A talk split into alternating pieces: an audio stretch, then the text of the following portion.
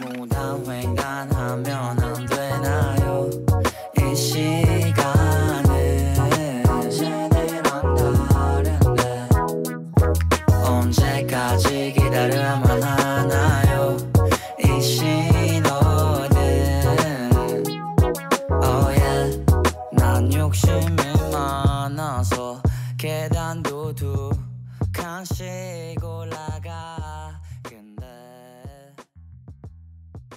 Bienvenidos al episodio número 66 de Esto es en serio.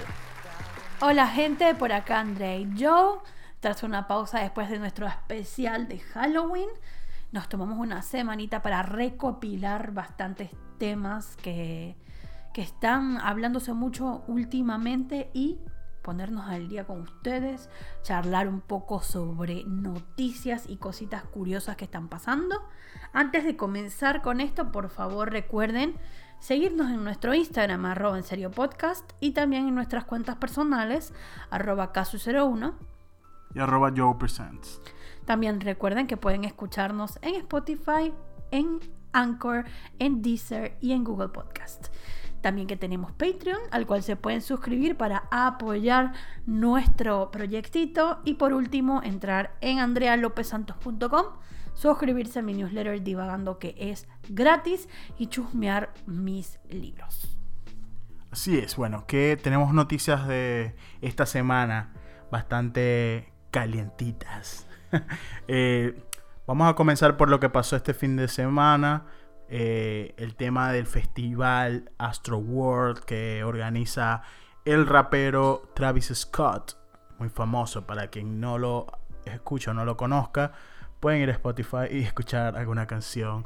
O si no, eh, él estuvo en Fortnite, también hubo un evento donde hizo como un concierto en Fortnite. O si no, el jevo de Kylie Jenner, básicamente. Sí, sí, es como que, bueno, qué triste que, que seas conocido por ser el, el novio de esta tipa, pues. Pero bueno, bien, hay mucha gente que lo sigue.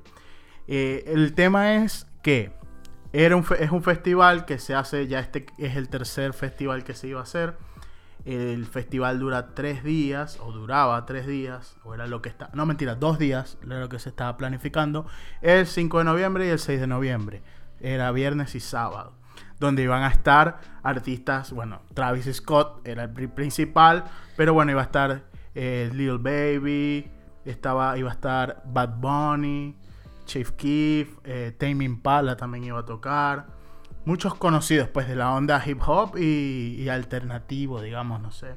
Eh, también está SCA, también muchos, muchos conocidos. Obviamente era algo bastante que traía mucha gente, o sea, mucha gente quería ir al festival porque venían bandas que estaban como que de moda. Y bueno, eh, el tema es que desde el principio como que hubo problemas con la organización, incluso con la... Luego de lo que se leyó en los testimonios de la gente, eh, se tardaron en llegar las entradas, como que no había...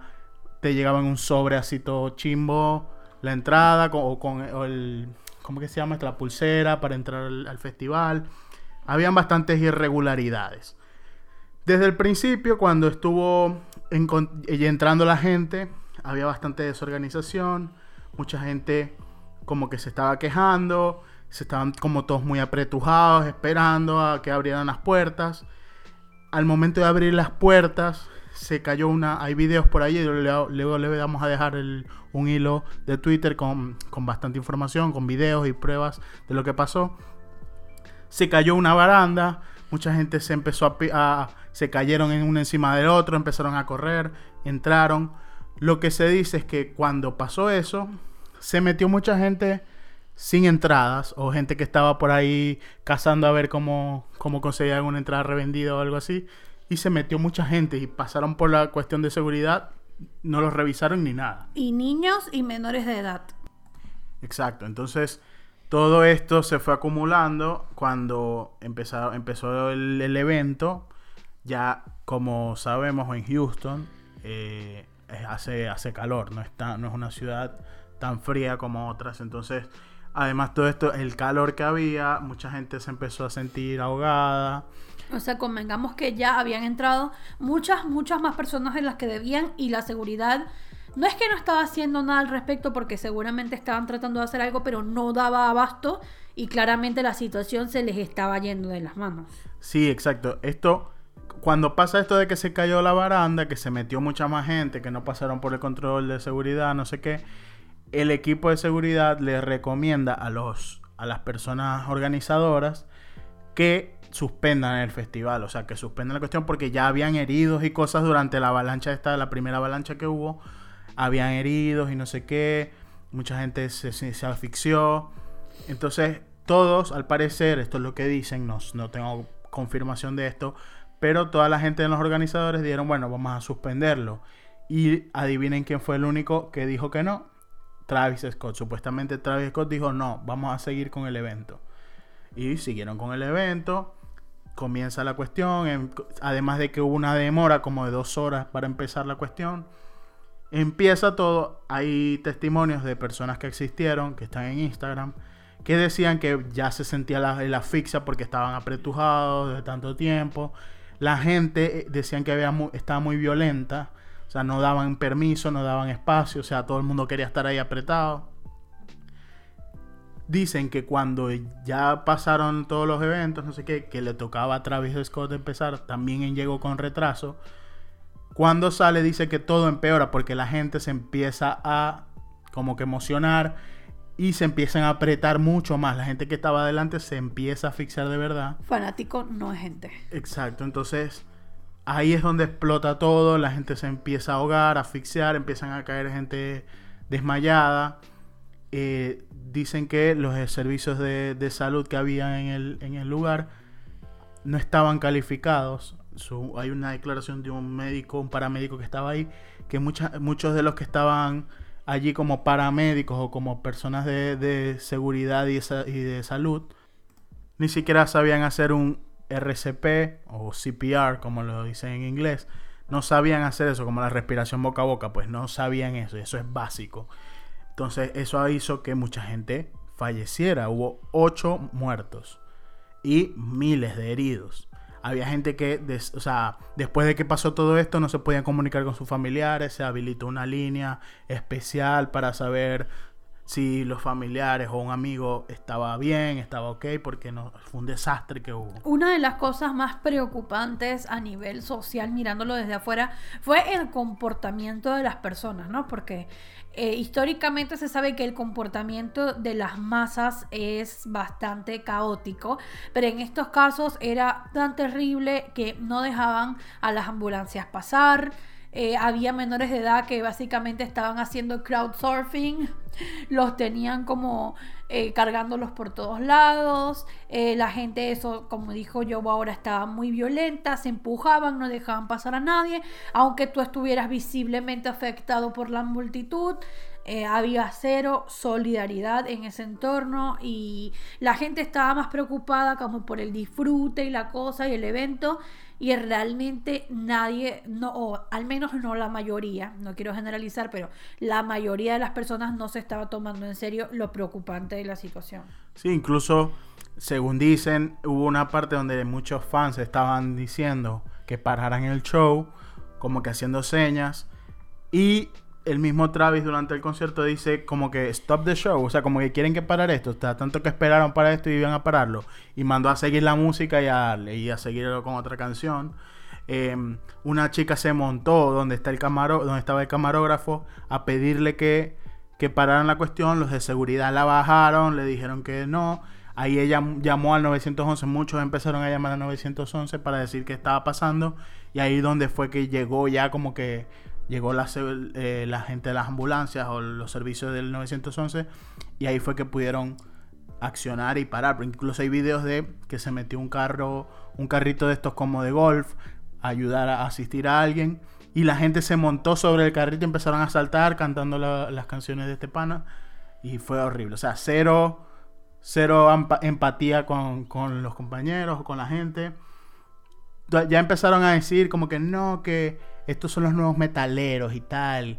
Que, que empezaron a que no le importa nada y no sé qué. Ya, Amigo, en los conciertos de metal eso no sucede, ¿ok? Y, y bueno, puede que suceda en algo, ha, su- ha sucedido en algún momento, pero no tienes que comparar con nada. O sea, es como que la gente igual es mierda en todos O lados. sea, yo he ido a muchos conciertos de metal donde nadie se ha asfixiado, a nadie le han hecho esas cosas y es como, no es el comportamiento de, de las multitudes de que escuchan metal o rock solamente porque escuchen música fuerte. O sea, esto convengamos que es mucha gente joven e inmadura junta en el mismo lugar, probablemente mucha de ella eh, con sustancias espirituosas encima, lo cual agrava la situación y entonces es la inmadurez, la multitud, eh, la adrenalina, eh, un poco de todo, ¿no? Y bueno, Sí, además de que este pana tampoco tiene mucha fama de ser empático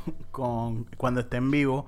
Ya ha pasado en, el, en un Lollapalooza empezó a decir que, que fuck the police, que no le pararan a la policía y, empezar, y la gente empezó a, a empujar a la seguridad.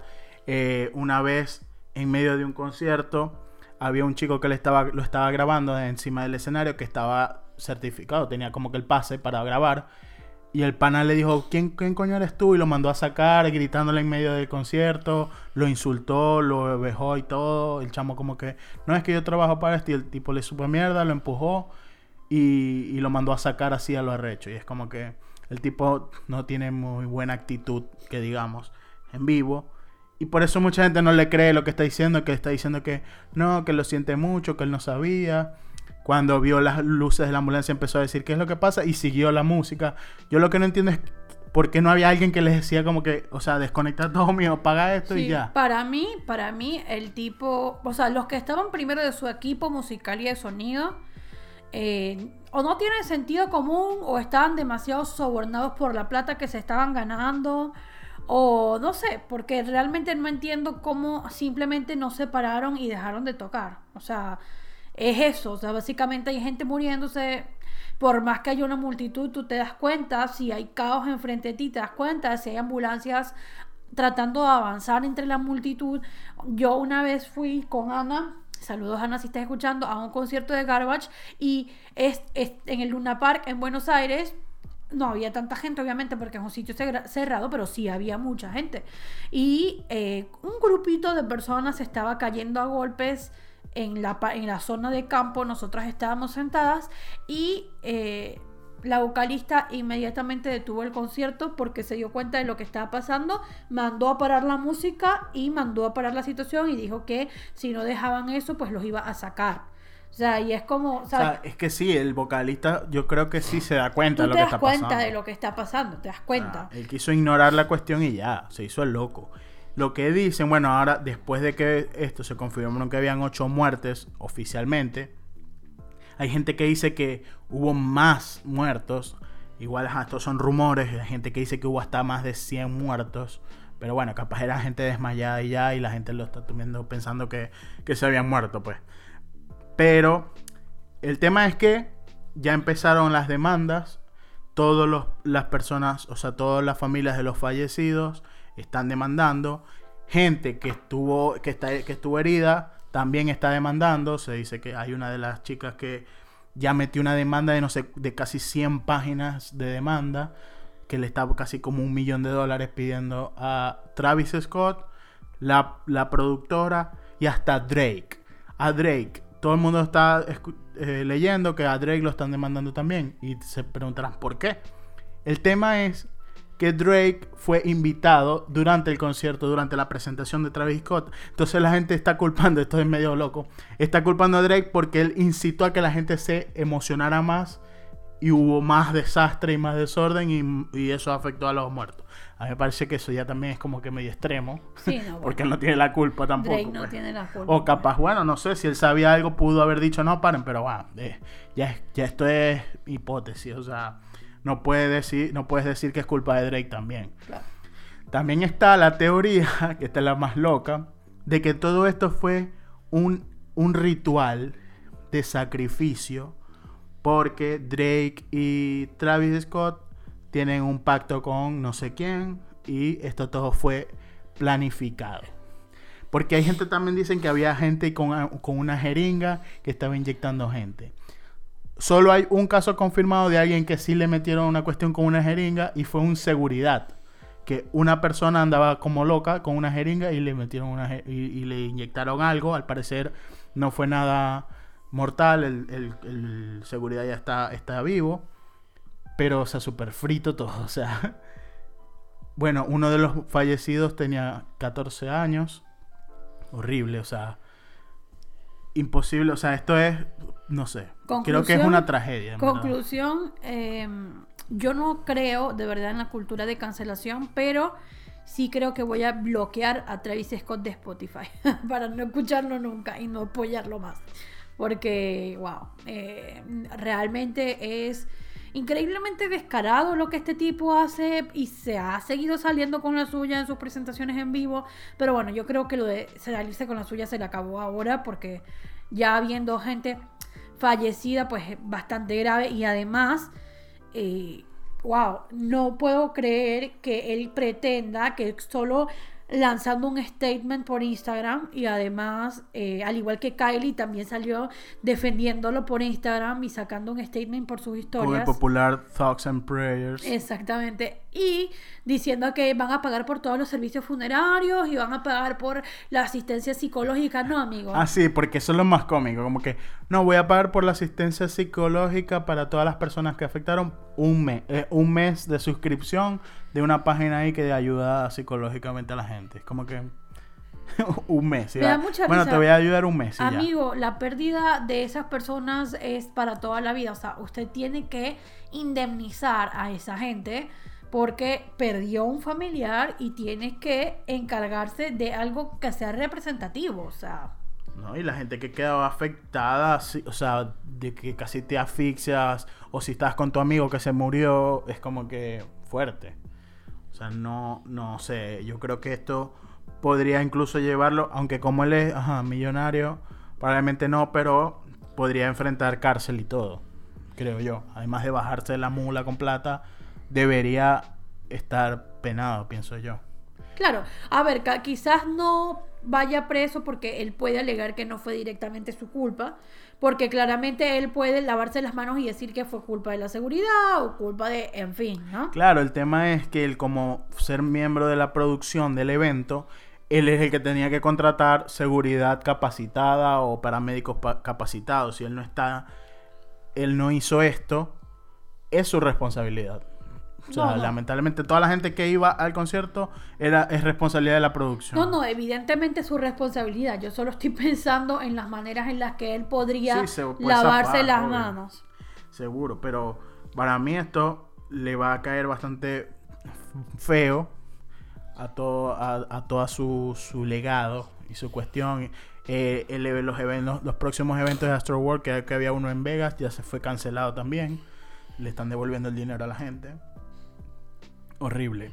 Para mí, yo creo que un poco creo también lo del sacrificio y el ritual porque lo que están diciendo, otra gente está diciendo que todo este ritual es que, que para, para sacarse la, la brujería que le echó Kylie Jenner. Eh, sin comentario. Cambiando ya un poco de tema para cositas eh, de un poco más interés geopolítico y mundial. Ya estamos como, algunos creen, creen que estamos ya como de salida de la pandemia, algunos creen. Y en estas épocas en las que sí que es cierto que el tema pandemia está un poco más controlado y en muchos países estamos volviendo a la normalidad, entre comillas, muchas comillas, nos estamos enfrentando a las consecuencias de la pandemia, porque eso es lo que la gente habló en un principio.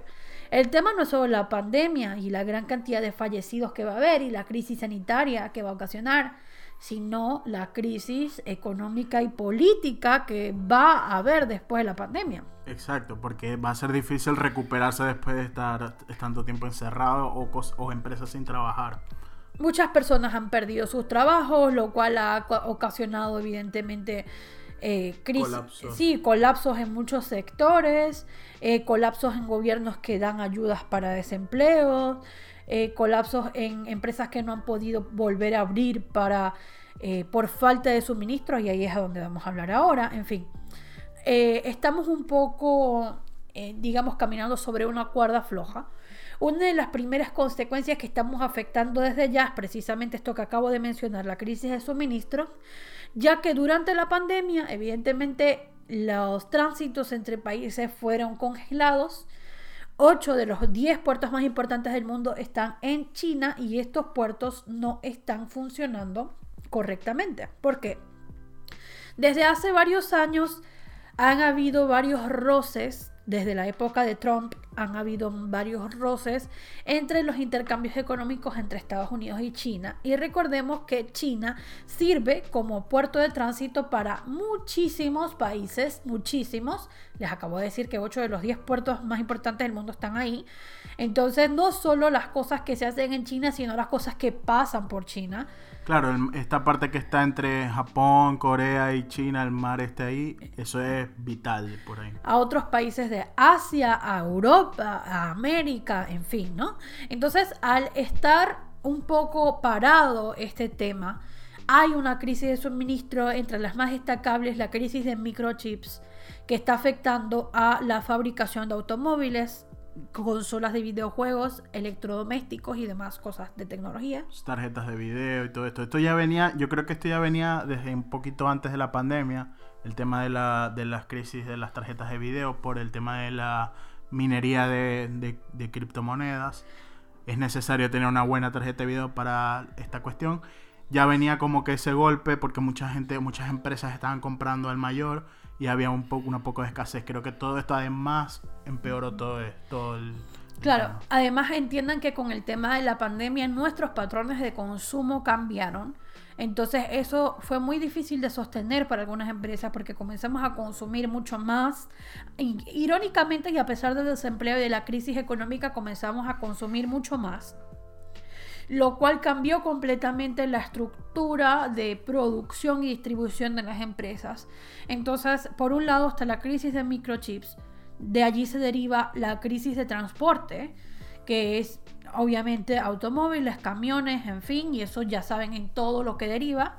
Y por otro lado también, o sea, por lo tanto, tenemos eh, una escasez de, de suministros en el mundo, sobre todo está afectando muchísimo a Europa y a Estados Unidos puntualmente.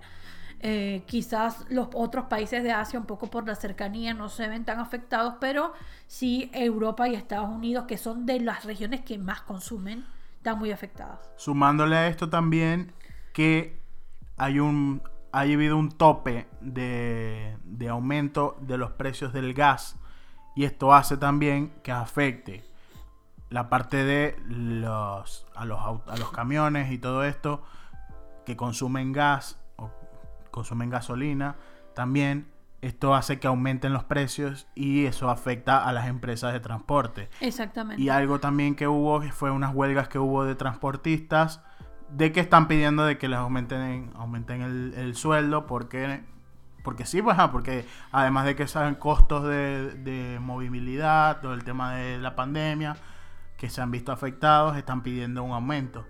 Y esto todo también colapsa cosa contra cosa y hace que no haya, haya sigue afectando el tema de suministro en barcos, en camión, en todo. O sea, estamos supuestamente había leído que en eh, UK, en, más que todo en Inglaterra, había problemas de gasolina, escasez de gasolina y también hay escasez de cosas en los supermercados. O sea, ya se ha llegado a de que ya vas a un supermercado y está vacío, parece Venezuela. Sí, de hecho, una de las cosas, bueno, Venezuela en nuestra época. Ahora, ahora, está perfecto. Ahora está perfecto porque ahora está dolarizado, mi amor. Pero bueno, en fin. Un bodegón. En nuestra época, cuando nosotros nos vinimos, no había nada. Ahora hay, ah, pero sí tienes dolaritos para pagar. Bueno, en fin.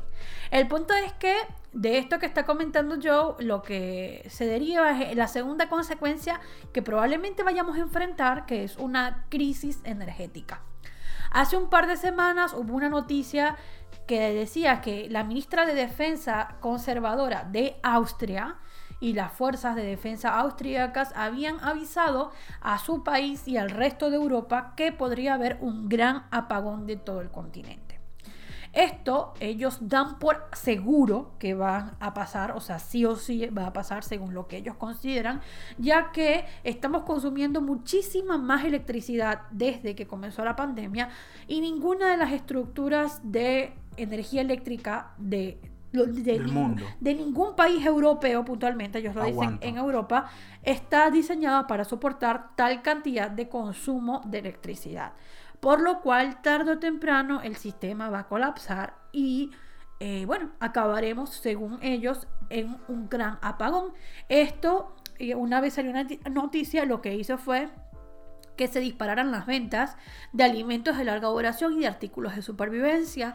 Hay que comprar enlatados. como mantas, eh, porque se- se- ellos estaban diciendo que podía pasar incluso para el invierno del 2022, que es ya. Entonces mucha gente comprando mantas o cosas para cubrirse del frío, eh, medicinas, alimentos de larga duración, linternas, en fin, ¿no? Baterías, la, la, la, la. Eh, y bueno, eso lo que en España inmediatamente rebatieron esa, esa, Esa teoría. esa teoría porque dicen que, según lo que leí, España tiene aproximadamente 40 días de gas en su reserva para garantizar electricidad a el resto del país y en- ellos aseguran que si hubiera que recurrir a esa reserva de emergencia, en esos 40 días se pudiera resolver de alguna manera el problema eh, o sea, estructural o técnico que pudiera tener. Bueno, igual no, no confío mucho en los técnicos estos, pero bueno, sí, ajá, yo creo que si llega a pasar, pues digamos que puede que aguantemos 40 días, no lo sé, si ellos lo dicen bien, perfecto, pero yo creo que no duramos una semana. Una El mundo no dura una semana sin luz, sin Sí, electricidad. Esto, eso es lo que nos hace es preguntarnos, ¿no? Eh, ¿qué, o sea, ¿a qué hacemos sin electricidad y qué hacemos sin internet? Porque es que estamos eh, súper dependientes, y además. sin dinero, o sea, porque te vas a quedar sin dinero. y lo otro A es, menos que tengas la plata guardada en el colchón, debajo del colchón. y lo otro es, ¿qué hacemos sin, sin suministros, ¿no? Porque estamos, nosotros no tenemos idea de lo dependientes que somos de China, aunque no hubiera apagón eléctrico, de internet o de lo que sea. eh, imagínense ustedes qué hacemos si China cierra las puertas y dice que no nos envía más nada. Es que nos quedamos sin nada. Nos quedamos absolutamente sin nada. Porque somos completamente dependientes de que China manufacture las cosas. Por eso hay que apoyar a los negocios locales. Es que el tema es que varias, muchas de las cosas que se producen en China no son ni siquiera el producto final, sino es- son estas pequeñas partes que se utilizan para Materias fabricar. primas. Exactamente, como lo que hablamos de los microchips. Estos microchips se utilizan para todo, para los autos, para los Celulares. PlayStation 5, para los smartphones, para todo. Y estos son gue- fabricados en China en la mayoría de los casos. Entonces, una- algo, un dato muy curioso que estuve leyendo es que las Fuerzas Armadas de Austria han acertado en sus últimas predicciones sobre, los, sobre el riesgo para la seguridad nacional. Las Fuerzas Armadas de Austria predijeron en su momento la pandemia, an- justo antes de que sucediera. Predijeron el atentado terrorista de Viena y unos ataques cibernéticos que sufrió el gobierno de Austria hace algunos años. Entonces, Mira estos austríacos que tienen. aparentemente, Están enchufados ahí. no sé, será que eh, serán los de Wikileaks ahí en, Sí, en. Austria. Pero lo que quiero decir es que, bueno, eh, como diría un viejo por ahí, es- desde que el río suena es porque piedras trae. Ajá, pero entonces, ¿qué haríamos? ¿Qué deberíamos hacer? Yo creo que, o sea, si llega a pasar, estamos jodidos. Por más que compremos enlatados y no sé qué, no, no creo que duremos una semana. Bueno, Tendríamos que salir a saquear algo. Evidentemente las recomendaciones son las mismas de siempre, que son tener alimentos de larga duración siempre en casa, o sea, tener una reserva de enlatados, aceite de oliva, miel, alimentos que no se dañen por meses. Eh, bueno, en fin, hay gran- la avena es otro alimento que no se daña por meses, en fin, alimentos de larga duración tener y eh, obviamente tener un suministro de baterías en casa y de cosas que funcionen con baterías que nosotros podemos utilizar tener suficientes cosas para sobrecogernos del frío, para protegernos del frío en caso de que sea en invierno y eh, medicinas que podamos necesitar en caso de que, eh, bueno, y agua, por supuesto, agua, muy importante el agua. O sea, es que yo creo que el tema es que tú lo puedes, o sea, está, ponerle en la en los supermercados está, hay, hay suministros pero no los vas a poder pagar porque no hay dinero. O sea, no, hay bancos, es, no hay que luz. esto, esta preparación tiene que ser previa a. Por, Por eso, eso, entonces- Austria te está avisando con tiempo. Claro, pero si no tienes espacio para guardar estos suministros, o sea, ponerle, vas a comprar qué? Cinco galones de, de agua, ¿dónde los vas a guardar? No, bueno. O sea, eso es imposible para durar, creo yo, por lo menos duras. Bueno, duras unos días. Pero ay, si no se soluciona el tema, tocará y sa- saquear a tipo de Walking Dead. que comprarse una escopeta. Eso es lo primordial. Suerte. Porque es muy. O sea, si con la pandemia nosotros pensando, no, bueno, o sea, esto es imposible que pase, no sé qué, nos mantuvieron casi un año encerrados porque no sabían qué hacer. Entonces, con esto de, de crisis de, de electricidad, si no hay luz, no creo que vayan a saber tampoco qué hacer. Bueno, tú lo que puedes hacer es prepararte lo mejor posible para sobrevivir el mayor tiempo posible. Es decir, tener por lo menos comida, medicinas y baterías en casa y cosas que funcionen con baterías para que puedas subsistir en lo, con lo mínimo. No, la acá, PlayStation funciona con batería. acá donde nosotros vivimos, el agua no depende de la electricidad, por lo cual por ahí estamos cubiertos por un tiempo. Eh, pero bueno, todas esas plantas y estructuras funcionan con electricidad, así que, así que habría que ver qué tanto. Pero es eso. Uno lo más, lo más que puede hacer es prepararse. Honestamente, sí creo que puede haber algún tipo de crisis energética por lo que, que ya la hay. Porque hay un ya la hay registro. por el tema del gas. a- Hay un registro de que muchos países están aumentando las facturas de luz. Aquí en España, eso ha sido todo un tema. Claro, porque es un tema del precio del gas y las empresas de electricidad funcionan con gas y esto hace que aumenten los precios de, de la electricidad. Así que lo más inteligente que podemos hacer realmente antes que comprar enlatados es consumir electricidad de forma inteligente y no abusar de ello. Esa es la mejor ayuda que podemos hacer. O sea, la mejor ayuda que podemos hacer es simplemente consumir lo justo y necesario y ya. lo normal, porque entendamos que un país no está preparado para que mucha más gente de lo normal esté en casa y no trabajando la mayor parte del día. Ahora mucha gente trabaja, pero trabaja home office, consume más, en fin. Exacto. Entonces, realmente, no restringir, pero sí como revisar un poco nuestro consumo eléctrico es lo mejor que podemos hacer para evitar a la larga una crisis energética. Sí, o sea, si no está, no poner, porque hay gente que pone que si la televisión la deja encendida mientras está haciendo otra cosa. Todas las luces O de las la luces casa, encendidas. la calefacción, eh, La consume calefacción. muchísima electricidad, si no hace mucho frío no la enciendan. Todo lo que tenga una resistencia consume demasiada electricidad. Como la hay calefacciones, hay otras que no, pues, pero la mayoría de calefacciones usan resistencia. Las tostadoras, todas esas cosas consumen demasiado. Las- los secadores de pelo, las planchas, todo eso consume muchísimo. Así que tengan conciencia, digamos. Y bueno, cuando hagan eso, imagínense que pueden estar una semana sin electricidad y puede ser un caos mundial. Entonces, apaguen la luz. Em, ¿Qué otra cosa tenemos por aquí? Hay un tema que este es otro. Estamos muy alarmistas hoy. Este, o sea, súper fin del mundo. Parece una- un, un episodio de conspiranoia. Este episodio se va a Sí. titular oficialmente Casi como el episodio Prepper. Sí, total. Hay informaciones, ya vienen desde hace tiempo, hace semanas, con un tema que en Bielorrusia, este país que es aliado de Rusia y aliado de Venezuela, bastante aliado de Corea del Norte, también ya ahí por ahí les estoy explicando un poco de qué lado están. Eh, este, el presidente de Bielorrusia es Alexander Lu- Lukashenko, es un personaje bastante nefasto. ha estado ya en las últimas elecciones presidenciales, ganó super shady, ganó como, no sé, digamos, ganó con el 99% de los votos, bastante turbio. Y bueno, este, a este país ya le han, le han dado bastantes, les han puesto bastantes penalizaciones eh, la Unión Europea. Sanciones. Eso, sanciones, no me sale la palabra, gracias. Bastantes sanciones por todo este tema de las elecciones. Eh, el tipo es un rebelde, no sé qué, tal, en contra de la Unión Europea. El maloso. Es el maloso.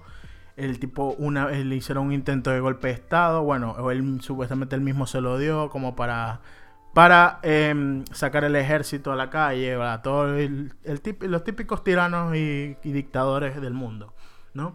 El tema es que recientemente Polonia, que es un país limítrofe con Bielorrusia, estaba declarando, está protestando porque muchos inmigrantes que vienen de Bielorrusia están entrando a Polonia ilegalmente. Y obviamente Polonia los está echando para atrás. Y esto dicen que puede causar una tercera puede causar puede ser el inicio de una tercera guerra mundial. ¿Por qué? Porque Polonia, que tiene está teniendo gobiernos que son bastante de, de extrema derecha, Bielorrusia es extrema izquierda y está apoyada por Rusia y por Putin. Está haciendo esto, dicen que está haciendo esto para desestabilizar a la Unión Europea. ¿Qué es lo que están haciendo? Dicen que hay una mafia que están trayendo refugiados de Irak, Siria y todos estos lugares, Libia, a Bielorrusia con la excusa o con la promesa de que van a entrar en la Unión Europea. Y cuando los traen les cobran dinero, los secuestran, los extorsionan y luego los sueltan en la frontera con Polonia y les dicen váyanse de aquí y, y los sacan. Toda esta gran cantidad de gente está tratando de sobrevivir, se van a Polonia, en Polonia les dicen que no, los devuelven y están como en un limbo.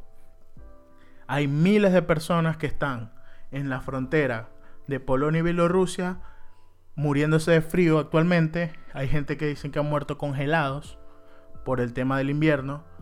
No saben qué hacer. Ahí eh, eh, leí unas entrevistas que le hicieron a unas personas de, de, Irak que no saben qué hacer porque no lo quieren en Bielorrusia, no lo quieren en Polonia, están en limbo, no se pueden regresar, están viviendo precariamente en unas chozas ahí, unas cosas que hicieron, no tienen agua, no tienen comida. Eh, lo- bueno, obviamente las Naciones Unidas con puro bla bla no, han hecho nada, pero ahí están los, los ánimos bastante caldeados, digamos, eh, entre la Unión Europea, la OTAN, los, bueno, Polonia, Lituania y Letonia, que son los que están más cerca del área de Bielorrusia, están preocupados porque esto los va a salpicar, porque la gente obviamente va a buscar la forma de entrar en estos países y a escapar de esto, de, de- de la extorsión. Dicen que estos se, se- se están comportando como si fuese una mafia, o sea, un país entero se está convirtiendo como una mafia y está tratando a los inmigrantes como escudos humanos, porque en realidad esto lo que ellos lo están haciendo es agarrar a esta gente para hacer una acción en contra de la Unión Europea. O sea, esta pobre gente de verdad que está buscando una salida de una de su país que está en guerra en el oriente y vienen para estos lugares que está- y la están pasando peor. O sea, de verdad está, es bastante triste lo que le está pasando a esta gente. No sé, no entiendo por qué gobiernos como este siguen estando en el mundo. Mientras nadie la, hace nada. Mientras la gente habilite. O sea, es como lo que hablábamos nosotros hace un tiempo que hablábamos de Venezuela, ¿no? Eh, esos gobiernos existen porque hay gente que los apoya, punto. Que hay gente que no los apoya, sí. Pero hay gente que los apoya. Y hay gente con poder y con intereses compartidos que los apoya. Por lo cual, por eso existen. Entonces, eh, en el episodio de hoy estamos perdiendo un poco la fe en la humanidad. Total. Pero sí, es bastante lamentable porque además es muy alarmante pensar en que es muy inteligente y muy perverso lo que está haciendo el gobierno de Bielorrusia porque está abandonando a esta gente allí sin ningún tipo de forma de comunicación y como hemos hablado en este mismo podcast, lo que no se cuenta y lo que no se muestra no existe. Entonces, están estas personas allí básicamente en un campo de concentración sin exagerar y abandonados a su suerte en el frío extremo sin ningún tipo de alimento ni formas Ni de agua sobrevivir potable. y allí están y nadie lo sabe, nadie los muestra, nadie los conoce, nadie... eh, bueno, digo nadie por generalizar, pero no es una cosa de conocimiento público ni que nos esté quitando el sueño al resto del mundo porque esas personas estén ahí. Sí, el tema es que ellos se, se muestran y Rusia apo- apoya esto diciendo que ellos son un país que, Bielorrusia, que lo que hace es eh, darle la bienvenida a los refugiados, que vayan a su país, no sé qué, tal. Pero la realidad es que muchas de estas personas que están tratando de cruzar a Polonia han declarado que llegaron, por lo menos hay una persona aquí que llegó de Bagdad en noviembre del año pasado y cuando llegó les quitaron los teléfonos, los pasaportes, todo, bueno, pasaportes, digamos, los que tenían, los documentos, les quitaron todos y los mandaron en un camión para la frontera con Polonia y los dejaron ahí y les dijeron vayan, váyanse de aquí, o sea, algo así. O sea, y además de que ya le quitaron dinero por todos los trámites, entre comillas. Esto, el tema es, lo, lo que está agravando la cuestión es que el primer ministro de Polonia declaró eh, ante el parlamento diciendo que Putin es uno de los responsables y Rusia es uno de los responsables de que esté pasando esto y de que están buscando desestabilizar a la Unión Europea.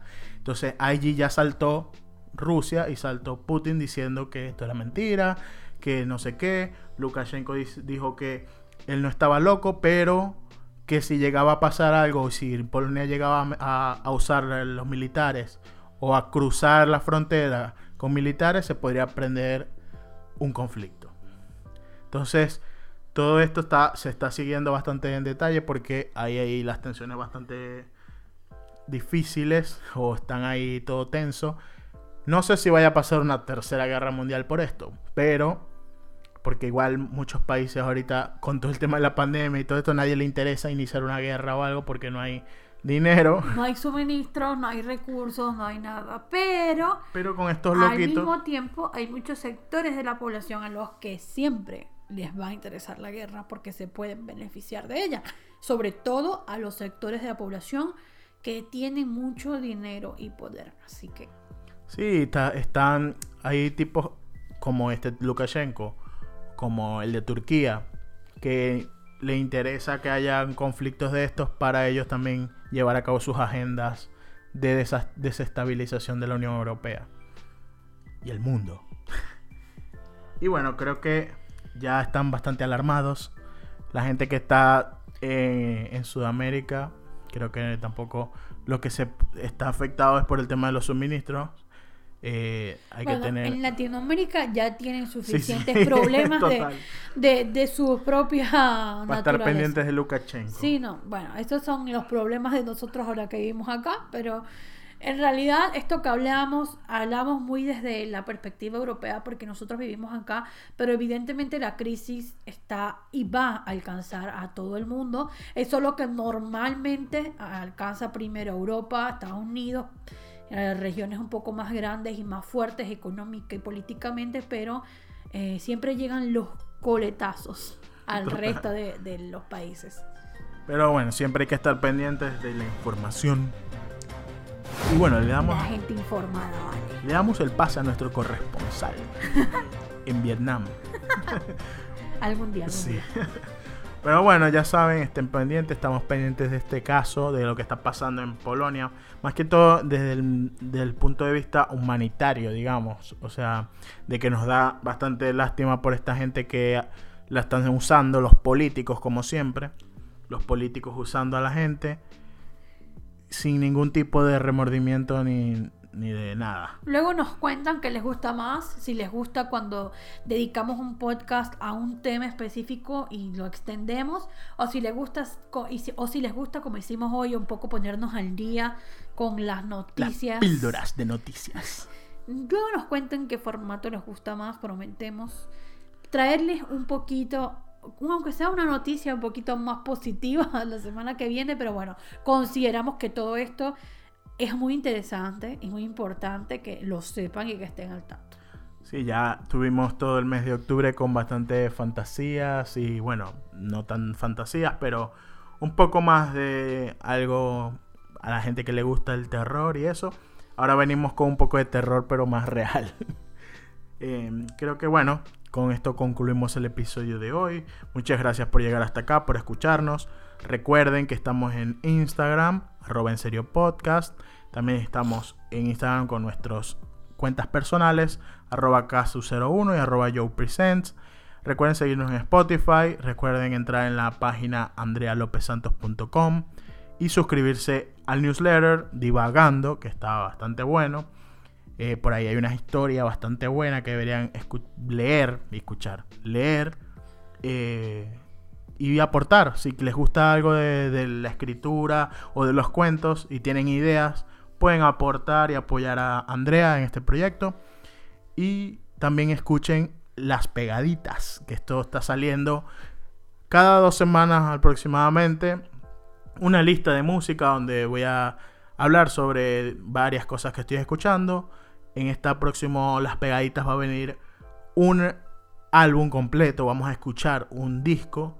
Por ahí en Twitter está, en el Twitter de En Serio Podcast, está una encuesta para ver qué quieren que escuche. Están varios discos y la gente va a votar por qué disco escucho y lo voy a poner, lo vamos a escuchar canción por canción y vamos hablando de qué nos parece. Y bueno, creo que con esto es todo. Muchas gracias por escuchar, los queremos mucho y nos despedimos. Chao. Adiós.